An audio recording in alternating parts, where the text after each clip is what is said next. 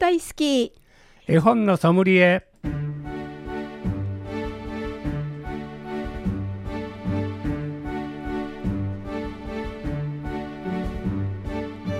絵本大好き絵本のソムリエ。この番組は大垣書店の協力でお送りします。ナビゲーターの鈴木優子です。大垣書店の本のソムリエシリーズ絵本大好き絵本のソムリエ。毎回 JPIC 読書アドバイザーの諸岡博さんと一緒にお送りしていきます諸岡さんこんにちは。こんにちは。今日もよろしくお願いいたします。さてさて今日はどんなお話を持ってきてくださいましたか、はい、今日はねあの、はい、美術館駅京都で開催される、京都駅、はい、はい、5月20日からから6月の18日まで開催、えー、されます、はい。えー、皆さんよくご存知の和田誠さん。はいもうねあの4年前に亡くならはったんですけど今でもね、ね、あのあちこちで雑誌とかね新聞でも登場されてますけど、はい、和田誠展が開かれます。はい。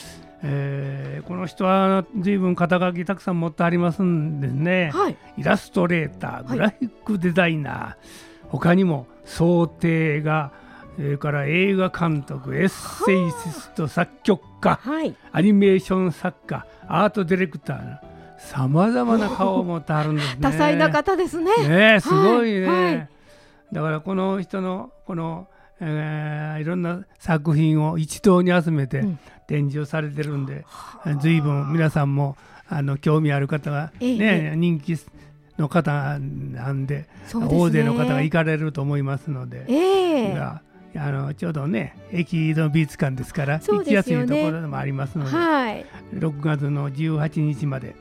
えー、会期中は無休になってますのでぜひあ。の伊勢丹のね7階にありますのであそうですね。そこから。いいかなと思います。はい、ねなんかあの週刊文春のあの表紙で結構よくみ目にしておりましたね。ね。ね。でいろんなところで本当にでコマーシャルにものあれでも書かれてます。絵本も結構ねそうなんですね。あるんですよ。ああの和田誠さんと、うん、あの誰かをタイアップして、ええ、あのいろんな絵本も作っておられるんで、え、そういう絵本も当日あの会場で販売されると思いますので、はい、あのまた買っていただければいいかなと思います。そうですね。えー、はい、えー、6月の18日日曜日まで開催の美術館駅京都で、えー、開かれております和田誠展のご紹介していただきました。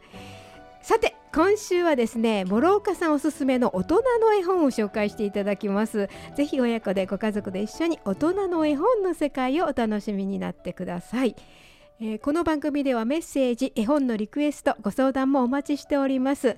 メールアドレスは fm870 アットマークラジオミックスドット京都 fm870 アットマークラジオミックスドット京都。ファックス番号は075-432-5806 432-5806です。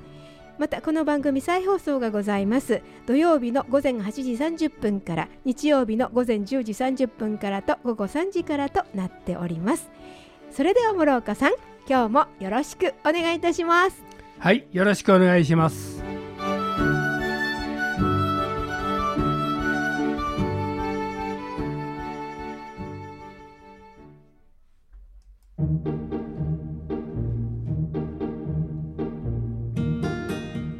ここで大垣書店からのお知らせです。子どものための100冊キャンペーンのお知らせです子どもたちの未来のために良い本に触れるきっかけを作りたい。そして本に触れることにより心に豊かな森を作ってほしいという願いから現在育児中のパパママ著名人本のプロである書店員図書館員合わせて100人の皆さんが子どもに読ませた読んでほしい本を選んだ子どものための100冊キャンペーンを今年も開催しています。開催店舗では選ばれた本の展示販売ほかカタログも無料配布しております。なおカタログは数量限定のためなくなり次第終了とさせていただきます。さらにキャンペーン期間中対象店舗で税込1000円以上お買い上げのお客様には抽選で図書カード雑貨加工食品など魅力的な景品が当たるプレゼント企画も実施しています。6月30日まで開催の子どものための100冊キャンペーンのお知らせでした。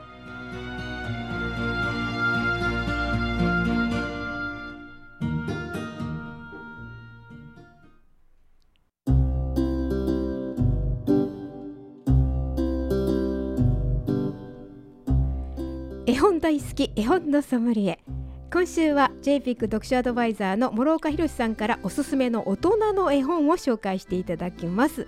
さて今日は何というご本なんでしょうか？はい。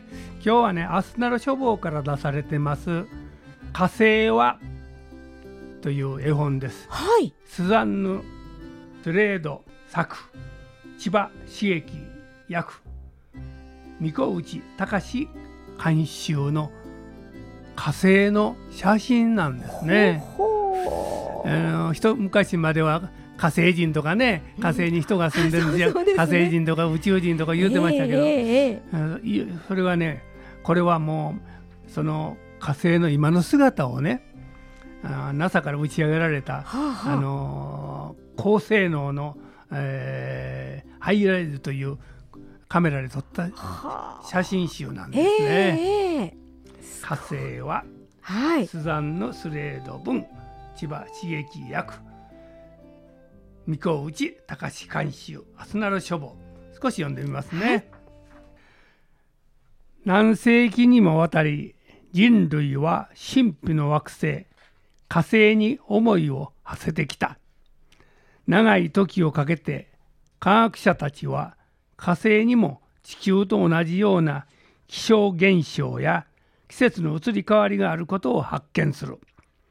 シータガリアの地球人は火星のことをますます知りたくなった。もっと近くで火星を観察しようと科学者は高性能のカメラを作りロケットに乗せた。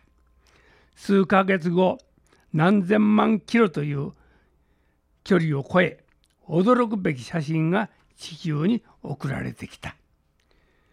火星はゴツゴツ。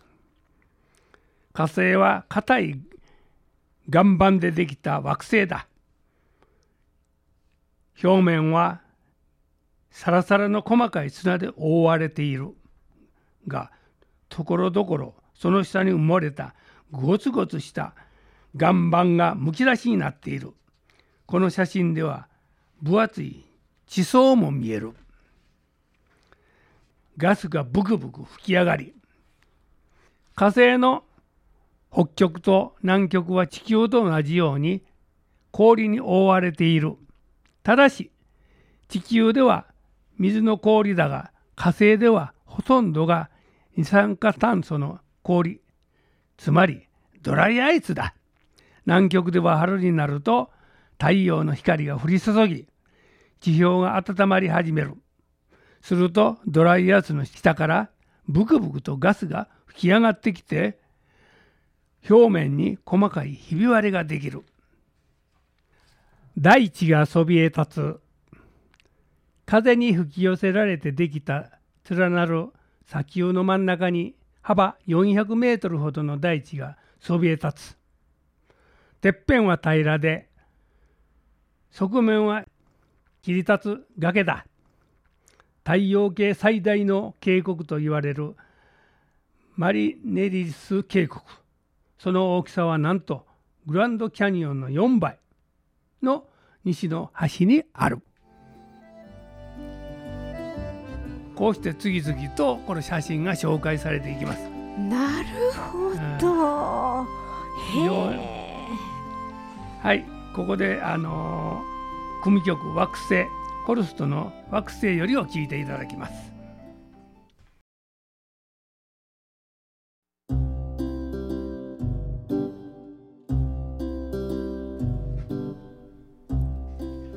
絵本大好き絵本のソムリエ JPIC 読書アドバイザーの諸岡博さんと鈴木優子がお送りしております。ホルストの組曲惑星より木星お聞きいただきました。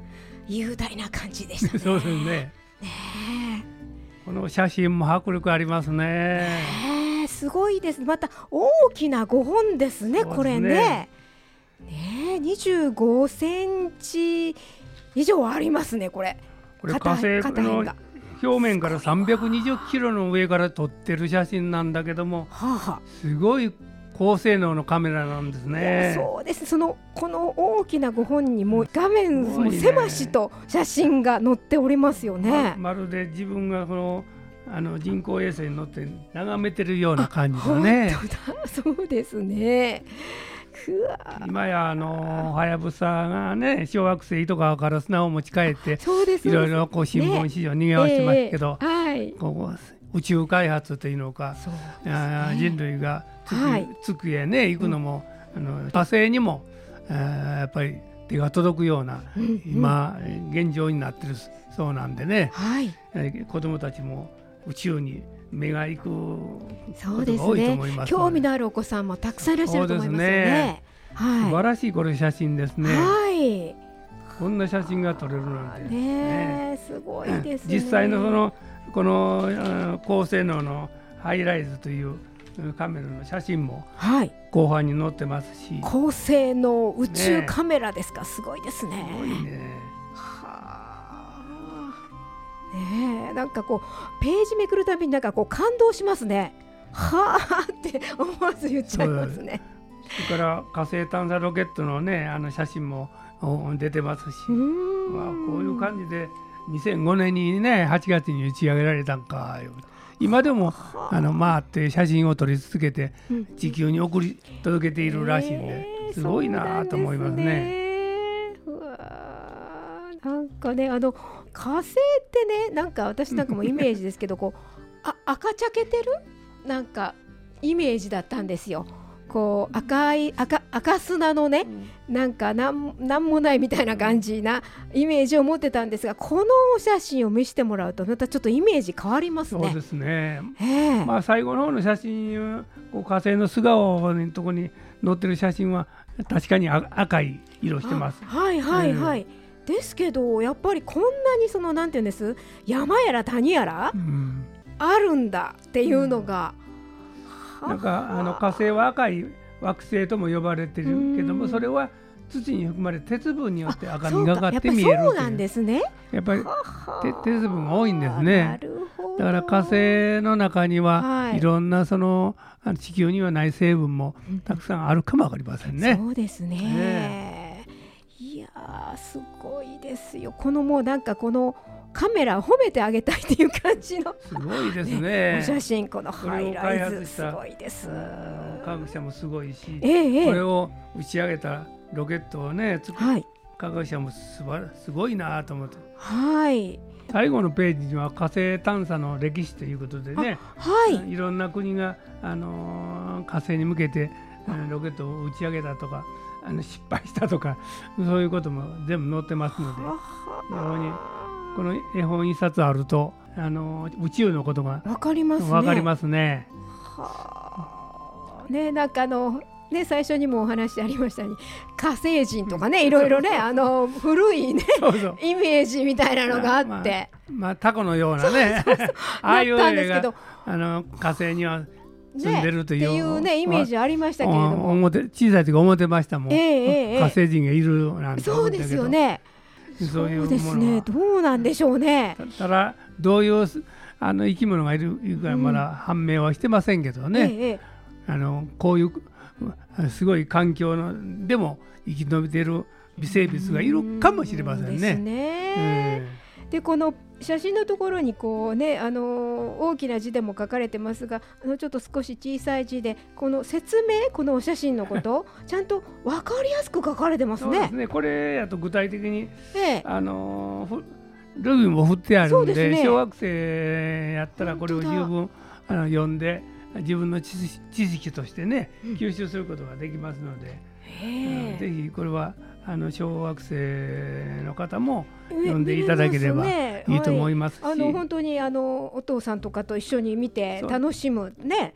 あの当然大人もそうですね。火星についてのね知識があの入手できますので。そうです。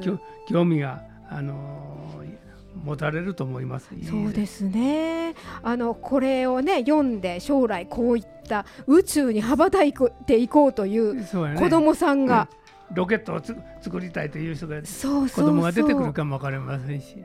なんかね、うん、そういうお子さんが出てそうなあの最後ねさあ火星へ飛び立とうって書いてありますから そうそうそうそういう夢を持ってであの望遠鏡で観察しようというねあの子供さんも現れると思いますし実際もう火星に行くんだと いうふうにね夢をお持ちになるお子さんもいらっしゃるんじゃないでしょうかね。あ夢が丸ごとね、うん、あのー、なんか叶うような感じのそうですね、絵本の作りになってます。はい、ワクワクする写真集ですよね。ね素晴らしいですね、この写真。はい、ね、今日ご紹介いただきましたのは火星はスザンヌ・スレード文千葉茂樹役三河内隆監修出版社はアスナロ書房でした。